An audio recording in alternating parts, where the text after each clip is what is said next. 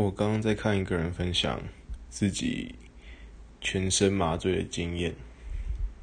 然后他就描述说，全身麻醉好像是自己的人生被偷走了一段时间，对，就完全没有记忆。那就我想到我以前有一次，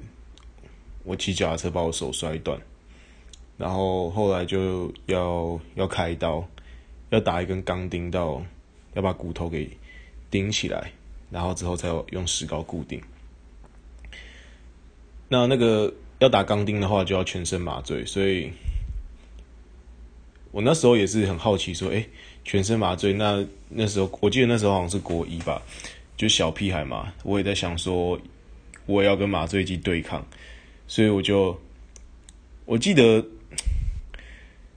我记得他麻醉一边在打的时候，他的那个氧气面罩就一边盖下来。”然后我就非常努力的要抵抗，但是那就像一个电脑直接没电关机，你无论再怎么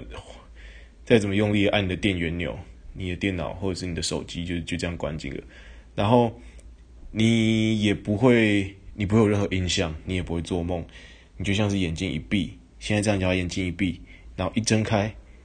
然后你已经躺在病房里面，然后嗯，整个刀就开完了。那即使是这么一个小手术，就是开完刀的话，其实对身体的负担也是也是蛮大，就其实都吃不下东西，觉得很饿。我不知道对为什么我身体会这样。然后最特别是我记得我那钢钉不是整根，嗯，不是不是整根钢钉在骨头里面见不到，我那钢钉是它的，它钢钉是从我的右手的手腕这边钉进去，然后一半插在骨头里，然后一半露在外面。所以可以很明确看到说，呃，我我每天要换药的时候，我可以很明确看到我手里面有两根铁钉，就这样直直的从我的呃那个手腕里面伸出来，两，因为我打两根嘛，然后呃铁钉跟铁钉插铁钉跟肉结合那个地方，还会有一些组织液啊，或者是一些血流出来，对，那就这样过了一个月，然后我以为。我以为要拔钢钉的时候，又要去，又要进一次手术室，然后把钢钉拔出来。但没想到，我一个月之后见到那个外科医，那个骨科医生的时候，他跟我说：“哦，没有，这直接拔就好了。”我想说，这个这一根钉子现在另一头接在我的骨头里面，你要直接把它拔起来。他就说：“对。”然后就请护士压着我的手，然后他就掏了一根，他就去手术，他就我不知道从哪里摸了一根。他们医疗用的老虎钳出来，就夹着我的钢钉。我想说，完蛋了，我都醒着哦，就像你平常去小儿科看诊那样，就是医生跟你医，你就直接靠近医生的桌子，然后医生就叫你把手放在桌上，然后他就已经拿出他的老虎钳准备要拔了，然后那个护士正压着你的手，然后他就拔了，然后一滴跟一拔完，我的血就直接从那个，就从他拔出来那个洞口直接喷喷出来。然后我不知道为什么那血是黑色的，对，可能可能有一些骨头里面成，我我不知道到底是什么。然后他就马上叫护士拿了一块纱布压着，